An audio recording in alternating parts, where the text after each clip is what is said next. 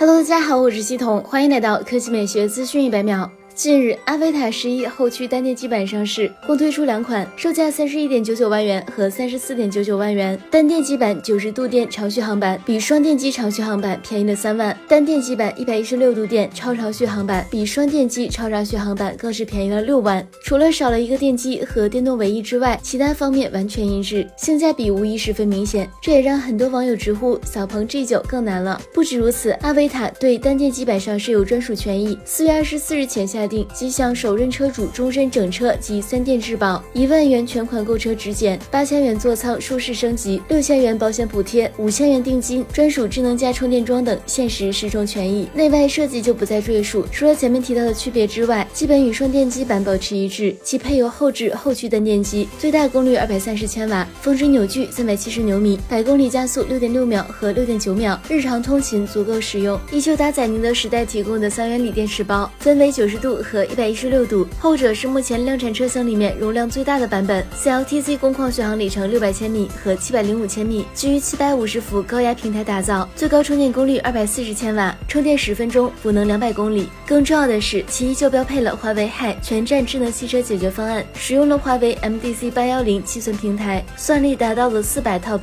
三颗华为提供的半固态激光雷达，十三颗高清摄像头，六颗毫米波雷达，十二颗超声波雷达，标配 N。CA 高速和城区导航辅助驾驶，跟四驱版相比并不缩水。好了，以上就是本期科技美学资讯每秒的全部内容，我们明天再见。